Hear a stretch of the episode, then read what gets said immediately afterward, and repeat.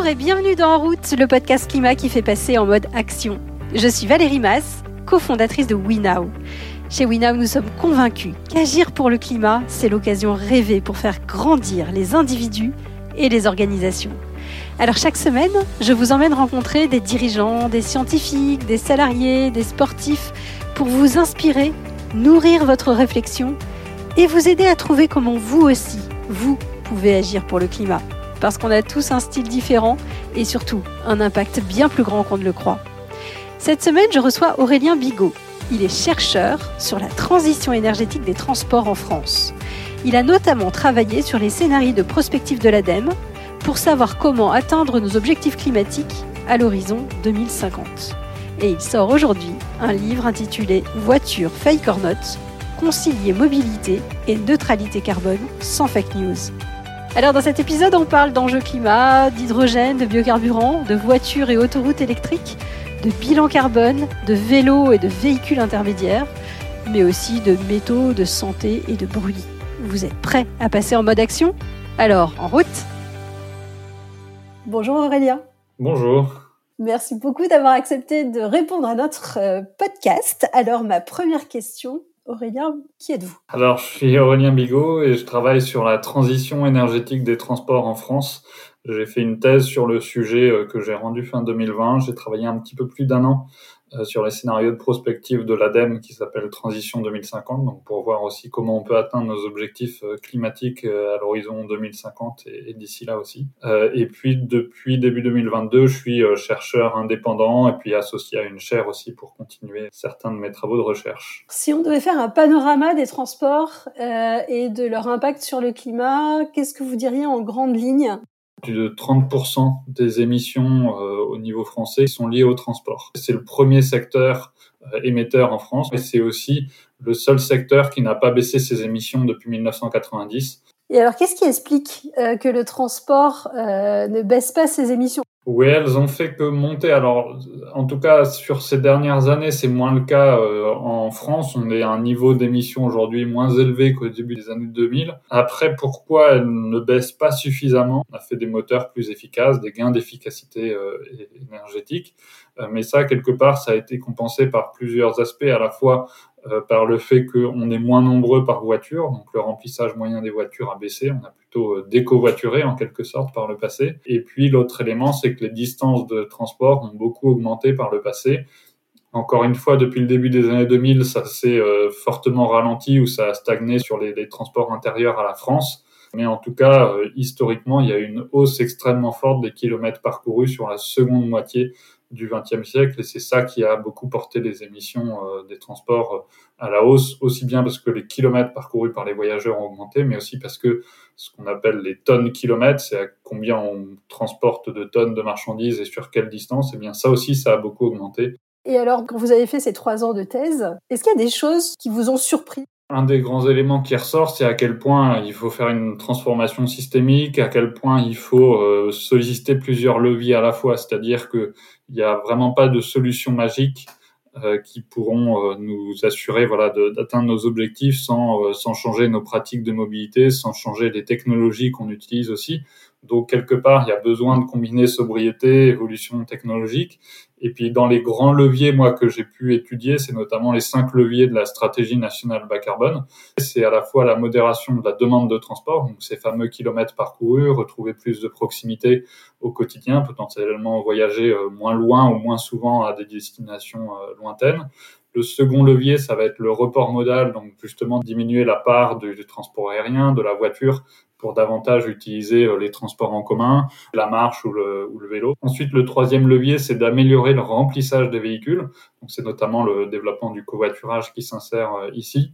Le quatrième levier, c'est de baisser les consommations d'énergie des véhicules. Donc, tout à l'heure, j'ai pu citer les progrès d'efficacité énergétique qu'on a pu avoir sur les moteurs thermiques. En passant à des véhicules électriques, ça permet aussi de consommer moins d'énergie. Et puis, il y a tout un tas de mesures de sobriété qui permettent aussi de, consommer moins d'énergie pour les véhicules, typiquement se tourner vers des véhicules plus légers, plus sobres, euh, plus aérodynamiques, euh, qui sont éventuellement moins rapides également. Et puis sur cette question de la rapidité, ben, il y a aussi l'éco-conduite, euh, la réduction de la vitesse sur les autoroutes, qui permettent aussi de réduire les consommations d'énergie des véhicules. Et donc ça, c'était le quatrième levier. Le cinquième et dernier levier, c'est de décarboner l'énergie, c'est de passer du pétrole, qui est une énergie fortement émettrice de CO2, à d'autres énergies qui émettent moins de CO2, donc en passant par exemple à l'électrique, à l'hydrogène, au biogaz ou au biocarburant, à condition bien sûr que ces énergies-là euh, soient produites de manière bas carbone et aussi durable que possible, ce qui n'est pas toujours euh, le cas actuellement. Mais du coup, voilà, c'est ces cinq leviers modération de la demande, report modal vers des modes moins émetteurs, meilleur remplissage des véhicules, baisse de consommation d'énergie de ces véhicules et puis décarbonation de l'énergie qu'il faut solliciter vraiment simultanément si on veut réussir à atteindre nos objectifs. Si on n'en prend qu'un d'entre eux et qu'on mise tout dessus, eh bien quelque part on aura des effets rebonds ou des effets insuffisants, soit à court terme, soit à long terme, pour atteindre nos objectifs. Vous parliez de, de l'hydrogène. Qu'est-ce que vous en pensez? Euh, que c'est loin d'être une solution magique pour plusieurs raisons. Euh, tout d'abord parce qu'aujourd'hui la production d'hydrogène est faite essentiellement à partir d'énergie fossile. Donc d'un point de vue euh, climatique, aujourd'hui il y a peu d'intérêt à utiliser directement l'hydrogène qu'on produit actuellement. Et puis après, un autre élément, c'est aussi que pour produire de l'hydrogène bas carbone, il faudra euh, développer euh, ce qu'on appelle l'électrolyse de l'eau, c'est qu'en gros on produit de l'hydrogène à partir d'électricité et d'eau. Donc il y a des besoins électriques qui sont assez importants pour produire cet hydrogène. Et après cet hydrogène peut être utilisé dans un poids lourd, dans un euh, navire, dans un avion, etc.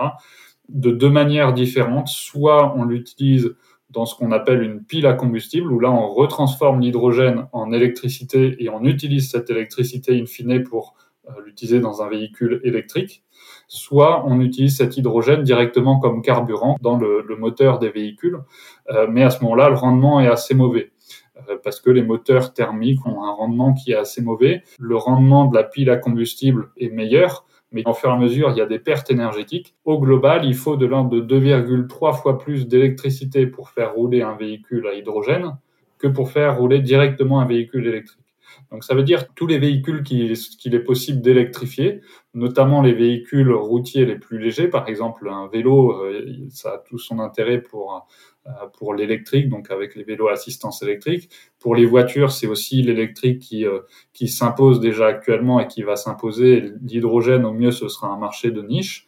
Et après, pour les véhicules plus lourds, quand l'électrification devient trop compliquée, trop difficile ou trop coûteuse ou qui a des poids de batterie trop importants à, à emmener, à ce moment-là, l'hydrogène peut avoir sa pertinence. Donc, par exemple, euh, sur du poids lourd, éventuellement sur des trains, euh, il pourra y avoir voilà certains segments sur lesquels il y aura de, de l'hydrogène qui devrait être bas carbone. Aujourd'hui, c'est aussi une technologie qui est plus coûteuse, donc c'est loin d'être la solution magique qui, qui viendrait être utile pour l'ensemble des modes de transport. Pour autant, il ne faut pas tout jeter parce qu'il peut y avoir des usages qui sont pertinents donc en priorité pour l'industrie, et puis dans les transports plutôt sur les transports lourds. Après, il y a des grosses incertitudes pour l'instant sur les technologies qui s'imposeront euh, sur le transport par poids lourd, parce qu'il y a plusieurs options. Il y a à la fois l'électrique, donc soit directement sur batterie, mais après, plus les distances sont longues, quelque part, plus ça devient euh, contraignant, plus ça, ça devient difficile à électrifier.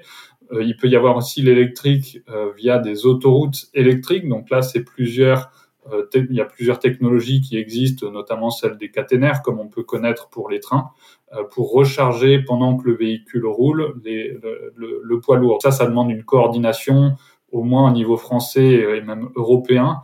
Et puis après, il y a les, euh, soit les biocarburants qui aujourd'hui peuvent être un peu utilisés, mais le problème c'est qu'il y a ils sont aujourd'hui assez peu vertueux. Il faudrait aller vers des biocarburants un peu de, de, seconde génération qui sont pas en concurrence avec les usages alimentaires et qui du coup sont disponibles en quantité assez limitée. Et puis après, il y a aussi le biogaz euh, qui peut aussi euh, être utilisé dans des poids lourds avec des moteurs spécifiques hein, qui sont adaptés pour, pour utiliser du gaz. Comment on fait pour faire des projections, pour essayer de trouver le meilleur des mondes? Une manière, en tout cas, c'est de se projeter dans l'avenir via des scénarios de prospective. Euh, le but de ces scénarios, c'est pas de dire euh, l'avenir sera de telle manière, c'est plutôt de dire euh, on a tels objectifs climatiques, euh, comment on peut les atteindre, avec quel type d'évolution de la société, des modes de vie, des technologies utilisées. Et donc ça, c'est fait par un certain nombre d'organismes différents, à la fois par l'État dans sa stratégie nationale bas carbone, euh, pour pouvoir se projeter et puis euh, mettre en place des politiques publiques en fonction de ces objectifs-là. Moi, j'ai pu participer au scénario Transition 2050, où là, l'objectif, c'était d'avoir quatre scénarios très contrastés. Donc quelque part de se dire on peut atteindre la neutralité carbone de différentes manières. Il y a des manières qui sont plus ou moins souhaitables, qui ont plus ou moins d'impact sur l'environnement, qui mobilisent plus ou moins les leviers d'évolution des modes de vie ou les leviers technologiques. Et du coup, ces quatre scénarios euh, visaient à voir quelles sont les implications de ces scénarios, à la fois quelles sont les quelque part avant ça même les, conditions de réalisation, dans quelles conditions on peut atteindre l'objectif de la neutralité carbone par exemple, si on est sur un scénario tout technologique, où on ne sollicite pas du tout la sobriété, euh, bah, sur le papier, ça peut passer, mais à quelles conditions? Est-ce que ces conditions sont vraiment réalistes? Est-ce qu'on aurait intérêt à tabler sur ce, sur ce type de scénario? Et quelque part, à l'autre bout du spectre, euh, si on mise essentiellement sur les changements de mode de vie, sur la sobriété, eh bien, quelles sont les implications de, de l'atteinte de cet objectif? Une fois qu'on fait ces différents scénarios, il peut y avoir des grandes tendances qui ressortent. Par exemple, nous, une tendance qui ressortait sur les transports, c'est que l'électrification des véhicules les plus légers sera indispensable pour atteindre nos objectifs euh, climatiques. Donc, ça ne veut pas dire que c'est une, une technologie qui est magique, qui est sans impact, qui est zéro émission, etc. Mais ça veut dire que quelque part, si on veut atteindre l'objectif de neutralité carbone, c'est un passage obligé. Ça vise à éclairer un peu les choix et à se dire bah, qu'est-ce qu'on préfère comme scénario à l'avenir pour à la fois concilier les enjeux climatiques avec tous les autres enjeux qui existent, à la fois d'un point de vue environnemental, d'un point de vue social ou encore d'un point de vue euh, économique. Si on revient justement sur la voiture électrique, j'entendais qu'il y a encore beaucoup de Français qui ont le sentiment que la voiture électrique n'est pas bonne euh, pour le climat. Qu'est-ce que vous pouvez euh, justement en dire? En gros, ce que nous montrent les analyses qui sont faites sur la France, c'est que dès aujourd'hui, on a une division en gros par 2 à 5 quand on passe de la voiture thermique à la voiture électrique. Donc c'est quand même très loin d'être négligeable. Donc c'est moins 50 à moins 80% d'émissions en gros sur l'ensemble du cycle de vie. Ce qu'il y a comme particularité pour le véhicule électrique, c'est qu'il va être plus émetteur à la production, donc plus émetteur de gaz à effet de serre, mais aussi une autre partie des, autres impacts environnementaux sont aussi assez concentrés sur la production du véhicule, notamment sur la production de la batterie. Mais par contre, après, à l'usage, les émissions de gaz à effet de serre, et d'ailleurs un certain nombre d'autres impacts environnementaux, vont être beaucoup plus faibles que quand on utilise le pétrole qui émet beaucoup de CO2, qui a aussi des impacts sur la pollution euh, de l'air, sur euh, d'autres euh, voilà, d'autres types d'impacts environnementaux également. Donc, au global, en fait, sur l'utilisation, les émissions ensuite sont tellement faibles, notamment en France, que ça fait bien plus que compenser le surplus d'émissions à la production du véhicule. Donc, en France, d'un point de vue émissions de gaz à effet de serre, il n'y a pas vraiment photo en termes voilà, d'impact climatique. L'électrique est meilleur à condition que le véhicule euh, vive suffisamment longtemps pour compenser ce surplus d'émissions à la production. Quand vous dites longtemps, c'est quoi C'est 10 ans? Alors, on va plutôt compter en nombre de kilomètres. Suivant les analyses, on peut être autour des 30 000 à 60 000 kilomètres. Et du coup, ça fait entre 2 à 5 ans, disons, d'usage moyen d'un véhicule en France. Euh, donc, comme en général, les véhicules en France ont plutôt une durée de 15 à 20 ans, on voit bien que assez rapidement, quand même, on peut compenser ce surplus d'émissions à la production. Et ça, donc, c'est quelque chose qu'on retrouve en France parce que quelque part, le mix électrique est très largement euh, bas carbone. Dans d'autres pays, le bilan sera moins favorable, mais il est déjà favorable aujourd'hui dans l'immense majorité des pays du monde. Il y a quelques exceptions il y a la Pologne, il y a l'Inde, même en Chine dès aujourd'hui, le plus souvent c'est déjà vu comme, comme assez favorable. À l'avenir, le différentiel va s'améliorer encore pour l'électrique parce que progressivement le mix électrique euh, se décarbone parce que notamment il y a une utilisation des énergies fossiles euh, moins importante en proportion parce qu'il y a euh, les renouvelables en particulier qui prennent de plus en plus de, place dans les mix euh, électriques. Donc la voiture électrique, son bilan carbone va davantage diminuer à l'avenir euh, que pour la voiture thermique où pour le coup il y aura moins de progrès. Après, il reste un bilan carbone qui est loin d'être négligeable. On ne peut pas se contenter que de passer à l'électrique pour atteindre nos objectifs climatiques parce que le renouvellement du parc se fait de manière assez lente aussi. En 2022, on avait 13% des ventes de voitures neuves qui étaient électriques. mais pour autant, aujourd'hui, au moment où on se parle, début 2023, on a moins de 2% des, du parc de voitures dans son ensemble qui est électrique. Donc ça veut dire que pour l'instant, l'effet sur les émissions reste très faible. En plus, ce sont des véhicules assez récents qui potentiellement n'ont pas encore compensé le surplus d'émissions qu'il y avait à la production. Donc on voit bien que sur le long terme, c'est quelque chose d'indispensable, passer à l'électrique. Pour le climat, c'est pas suffisant parce qu'il faut baisser les émissions à court terme. Et puis sur les autres enjeux qu'il peut y avoir liés à la voiture, ben, l'électrique ne résout pas tous les problèmes. Sur la pollution d'air, il restera notamment des émissions de particules euh, liées à l'abrasion des pneus, liées à l'abrasion des freins ou de la chaussée qui impactent euh, la santé. La voiture prend beaucoup d'espace pour sa circulation, pour son stationnement, qu'elle soit thermique ou électrique, ça changera, ça changera rien. En termes d'accidentalité routière aussi, il y a des impacts qui sont euh, très forts et ça, l'électrique ne changera pas vraiment à ça. Il y a aussi des enjeux de santé publique en termes d'inactivité physique, de sédentarité. On a un intérêt aussi à retrouver des mobilités plus actives telles que la marche, telles que le vélo, aussi pour euh, avoir ces gains de santé parce qu'on est beaucoup trop peu euh, actif dans nos modes de vie de manière générale et notamment dans notre mobilité. Et puis en termes de coût de la mobilité, on peut aussi évoquer le fait que cette voiture électrique restera coûteuse. La mobilité électrique va poser des nouveaux défis sur la question des métaux. On a des besoins croissants de manière très rapide. Il n'y a pas forcément de de limitation vraiment en absolu dans le stock à long terme. C'est pas forcément ça qui pose problème, mais c'est au moins dans le, la capacité à faire euh, croître de manière très rapide la, la production de ces métaux-là euh, pour approvisionner les véhicules électriques.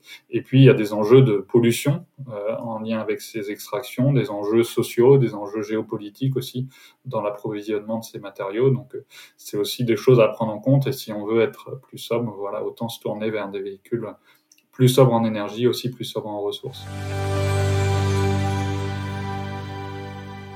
Si je me place d'un point de vue euh, d'un particulier qui, qui, nous entend et qui dit bon j'ai envie d'agir, alors là ça y est j'ai la tête à l'envers, je sais plus par quoi commencer. Comment je peux réfléchir en tant que particulier pour agir? Euh, Alors je dirais qu'une des premières étapes, c'est déjà d'essayer de, de, documenter un peu ses propres déplacements. C'est que on a un grand nombre d'habitudes de déplacement qui sont euh, qui, qui, finalement euh, sont un peu dans le domaine du réflexe, le réflexe d'utiliser la voiture quand on part, ou le réflexe de marcher si on va à telle destination très proche, etc., ou de prendre son vélo, de prendre les transports en commun selon, selon les personnes, et déjà d'essayer de, de, reposer un petit peu quels sont les déplacements qu'on fait réellement et euh, quelle est leur distance, quelles sont leurs contraintes, est-ce qu'il y a un accompagnement de personnes, un accompagnement d'enfants, est-ce qu'il y a un emport de charge important, est-ce que ce sont des distances qui sont importantes à parcourir, euh, et puis de voir bah, quels sont les modes de transport qui sont déjà disponibles sur, ce, sur ces différents types de déplacements. Un autre moyen aussi pour interroger son empreinte carbone, c'est de faire un bilan carbone personnel. Alors ça peut être à l'échelle des transports, mais aussi plus largement à l'échelle de l'ensemble de son mode de vie. Donc ça, c'est vraiment quelque chose à conseiller pour déjà se rendre compte un peu des ordres de grandeur qu'on peut avoir euh, sur l'impact climatique à un niveau personnel, parce que euh, voilà, tout ne se fera pas au niveau personnel, mais aussi euh, de toute façon, il faut que tout le monde change quelque part un minimum son, mode de vie pour, pour passer à l'action. Donc déjà, de s'appliquer à soi-même ces, ces évolutions-là, ça peut être euh, un bon moyen d'avoir déjà cette prise de conscience, de s'informer davantage sur certains sujets, et puis de rencontrer soi-même aussi quelles sont les difficultés euh, de, de cette transition. Et euh, donc sur le bilan carbone, bah, selon le nombre de trajets qu'on fera notamment en voiture, selon aussi l'usage qu'on peut avoir du transport aérien, globalement sur les transports, ce seront ces deux postes-là qui devraient ressortir le plus. Donc après, la question, c'est de voir déjà comment on peut réduire ces impacts-là. Donc euh, si jamais il y a un, un, nombre de trajets en transport aérien qui est assez important, bah, de réduire cette utilisation-là euh, autant que possible, se reporter sur le train quand c'était des trajets qui peuvent être reportés sur le train, Idem sur euh, sur la voiture, bah, de voir est-ce qu'il y a certains de ces trajets-là qui peuvent être faits avec d'autres modes de transport qui sont moins impactants. Euh, et puis après, sinon, c'est de chercher d'autres usages de la voiture. Si on doit utiliser sa voiture, est-ce que ça peut être via des trajets qui sont covoiturés? Et puis euh, après, sur le type de véhicule, eh bien, c'est autant que possible, comme je le disais, des véhicules électriques, mais plutôt calibrés sur les usages du quotidien. C'est-à-dire que aujourd'hui, on a tendance à calibrer la voiture pour les quelques rares trajets à longue distance qu'on va faire dans l'année. Et du coup, en fait, on a un véhicule qui est très largement surdimensionné par rapport aux usages du quotidien. Et si on fait la même chose pour les véhicules électriques, eh bien, on va se retrouver avec des gros véhicules de 5 places qui font une tonne 5 voire plus, euh, qui roulent à 180 km heure, euh, qui ont 300, 400 km d'autonomie, voire même plus si on veut pouvoir traverser la France avec ces véhicules électriques. Et du coup, on aura des véhicules qui seront beaucoup plus impactants que si jamais on calibre ces véhicules-là plutôt pour les usages les plus fréquents, avec souvent une personne à l'intérieur des véhicules, voire deux, plus rarement plus, euh, qui sont des trajets qui sont rarement à plus de 80 km heure, hein, même dans les zones rurales, euh, qui sont des trajets de quelques kilomètres à quelques dizaines de kilomètres, donc où il n'y a pas forcément besoin d'avoir plusieurs centaines de kilomètres euh, d'autonomie, et donc des, des trajets pour lesquels finalement des véhicules beaucoup plus sobres qu'une grande partie des voitures électriques qui sont vendues actuellement pourraient être pertinents. Donc après, la grande question, un peu la problématique qu'on a aujourd'hui, c'est que ces véhicules électriques plus sobres, pour beaucoup d'entre eux, sont pas encore disponibles sur le marché.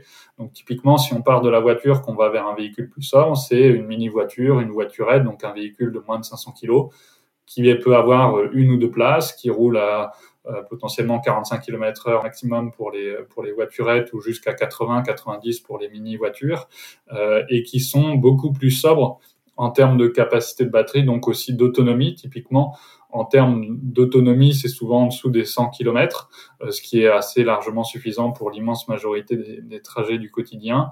Euh, et puis, en termes de capacité de batterie, en gros, on est sur quasiment 10 fois moins de capacité de batterie que pour une Renault Zoé ou qu'une voiture électrique même citadine. Donc ça veut dire que les impacts environnementaux qu'il y aura liés à la production de cette batterie seront beaucoup plus faibles. Donc on voit que c'est une mini voiture peut facilement euh, remplacer un certain nombre d'usages actuels de la voiture. On peut penser par exemple aux euh, ménages qui ont euh, plusieurs voitures on peut se dire au moins une de ces voitures pourrait passer à un véhicule qui n'est pas dimensionné quelque part pour partir en vacances. Et puis après, dans les véhicules intermédiaires entre le vélo et la voiture qui sont encore plus sobres, eh bien, il y a ceux qui sont les plus proches du vélo quelque part. Donc, par exemple, le vélo euh, à assistance électrique, euh, il permet d'aller un petit peu plus vite, un peu plus loin, de s'adapter à une partie de la population euh, plus, plus large. On peut citer les speed pedelec, qui sont des vélos à assistance électrique euh, qui sont bridés à 45 km heure plutôt que 25 km heure pour les vélos assistance électrique. Donc légalement, ce sont plus des vélos, donc c'est pas vraiment des vélos assistance électrique en tant que tels. Ce sont des, ils passent dans la catégorie cyclomoteur mais ils ressemblent quasiment en tout point à des vélos assistance euh, électrique. Euh, après, on peut citer les vélos pliants qui permettent de faire l'intermodalité plus facilement avec les transports en commun. On peut citer euh, les vélos cargo qui permettent d'emporter plus facilement des charges, d'emporter des enfants. On peut citer des vélos adaptés aux personnes de, à mobilité réduite. Euh, et après, on peut citer des véhicules qui sont vraiment intermédiaires pour le coup entre le vélo et la voiture, comme par exemple les vélos mobiles. Ce sont des des vélos couchés qui sont carénés, donc qui ont une, une, carrosserie qui les protège des intempéries. Coup, il y a des vélos voitures qui sont euh, euh, finalement un peu plus proches encore là cette fois-ci de, de, la forme d'une voiture, euh, un peu plus surélevée par rapport aux vélos mobiles, euh, et qui là cette fois-ci vont avoir des vitesses de 25-45 km/h et qui vont peser moins de 100 kg, donc beaucoup plus léger qu'une voiture, et qui en général auront quand même un pédalage à l'intérieur de ce véhicule, d'où le nom de vélo-voiture, euh, et qui là ont encore du coup cet avantage aussi santé très important de, du pédalage euh, pour, pour des véhicules qui sont bien plus sobres euh, que la voiture d'un point de vue consommation d'énergie ou consommation de ressources.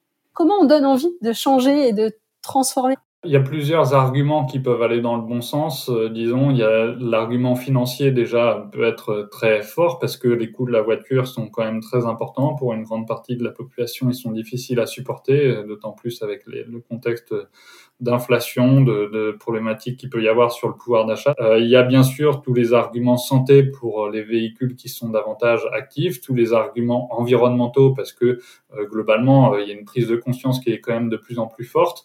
Euh, de plus en plus, euh, les gens ont envie d'agir dans le bon sens également.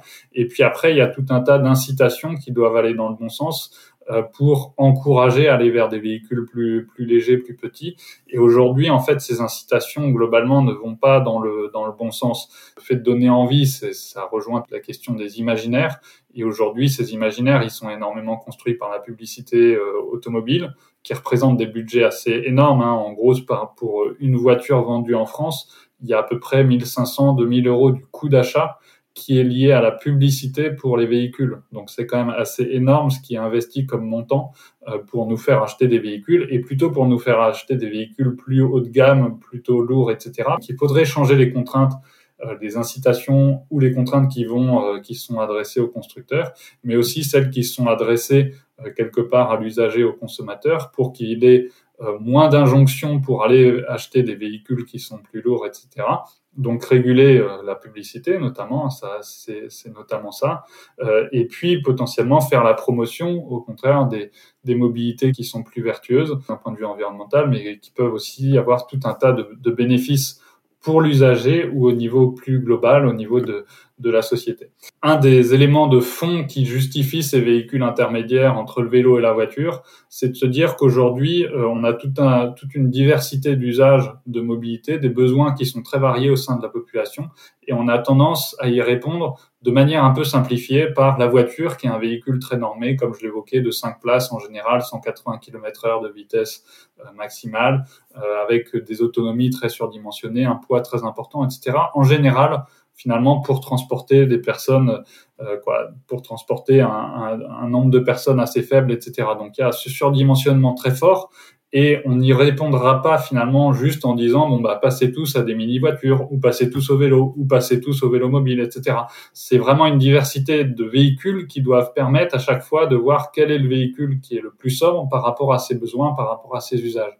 Et c'est en ça qu'il y a un intérêt à diversifier le type de véhicule à l'avenir notamment entre le vélo et, la voiture, pour répondre à cette diversité d'usage à chaque fois de la manière la plus sobre, plutôt que de dire euh, dès que vous pouvez pas utiliser les transports en commun, la marche ou le vélo, eh bien ce sera forcément la voiture, ce qui est un peu le cas aujourd'hui, et en particulier en plus la voiture individuelle, parce que le covoiturage pour l'instant est assez peu développé, euh, notamment sur les, les trajets du quotidien, les trajets domicile-travail.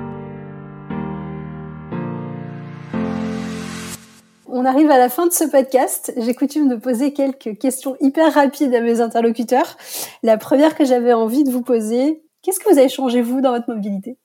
Euh, alors moi, ça fait pas mal de temps que je suis sensible à ces sujets-là, donc euh, globalement, j'ai surtout une utilisation de la marge du vélo et du train pour mes déplacements. je cherche à ne pas prendre l'avion, d'ailleurs ni la voiture quand je peux éviter, ça me ça me va bien. Donc euh, j'ai globalement une, mobilité avec quand même beaucoup de kilomètres parcourus, notamment pour les motifs professionnels maintenant, euh, les sollicitations que je peux avoir de conférences ici ou là. Euh, mais c'est globalement une mobilité assez décarbonée pour le coup. Est-ce que vous auriez un conseil qui vous a servi, enfin qu'on vous a donné, qui vous sert et que vous aimeriez partager? Questionner la, comment on peut être plus sobre dans la mobilité. Euh, et je pense que c'est vraiment quelque chose qui, est, qui manque aujourd'hui dans nos politiques publiques et dans notre manière d'aborder la transition. On a tendance à, à, vouloir faire une transition uniquement technologique qui sera à la fois indispensable mais aussi insuffisante. Donc euh, le conseil, c'est d'essayer de voir comment on peut retrouver davantage de sobriété, parce que c'est que comme ça, quelque part, qu'on réussira simultanément à réduire les différents impacts environnementaux, à la fois climat, mais aussi les autres, les autres aspects environnementaux qui sont nécessaires à prendre en compte dans cette transition. Top. Et dernière question, est-ce qu'il y a quelqu'un que vous aimeriez entendre au micro de ce podcast? Il y a Laure Wagner de 1 km à pied, euh, qui, euh, qui je trouve, a met en évidence en tout cas un, pilier, un levier de la transition qui est trop peu souvent mis en avant. Donc c'est celui de la modération de la demande de transport. Ici pour la question des trajets domicile-travail, pour voir comment pour certaines entreprises, certaines institutions, certains organismes, euh, des employeurs multisites, comment ils pourraient quelque part proposer à leurs employés de se relocaliser plus proche de leur domicile. Et ça c'est un des leviers qui me semble assez euh, intéressant en tout cas pour, euh, pour faire cette transition. Et une fois qu'on est potentiellement plus proche de son travail, on peut plus facilement aussi utiliser le vélo ou, ou la marche pour s'y rendre. C'est trop bien. Bah, merci pour cette suggestion. Merci Aurélien. C'était un plaisir. Merci Aurélien, c'était passionnant. Je retiens de cet épisode trois idées fortes. La première, c'est que la technologie ne nous sauvera pas. Il est indispensable de se poser la question de retrouver davantage de sobriété. La deuxième, qu'on doit chacun adapter notre moyen de transport à notre trajet. On a pris l'habitude de la voiture, qui est dimensionné uniquement pour les gros trajets mais pas pour les plus fréquents. Et enfin, que l'électrification de la mobilité est indispensable. Et que oui, en France, et même dans la plupart des pays, la voiture électrique est déjà meilleure que la voiture thermique en matière d'émissions de CO2 sur toute sa durée de vie. Alors vous avez appris des choses? N'hésitez pas à partager l'épisode à tous ceux à qui vous pensez qu'il pourrait être utile. Vous pouvez également retrouver tous nos autres épisodes sur le site web www.wenow.com. Et puis je vous mets dans les commentaires de l'épisode le lien vers le livre de Aurélien Vigo si vous avez envie de creuser le sujet. Quant à moi, je vous donne rendez-vous le jeudi 8 juin pour un épisode d'un format un peu différent. À dans deux semaines!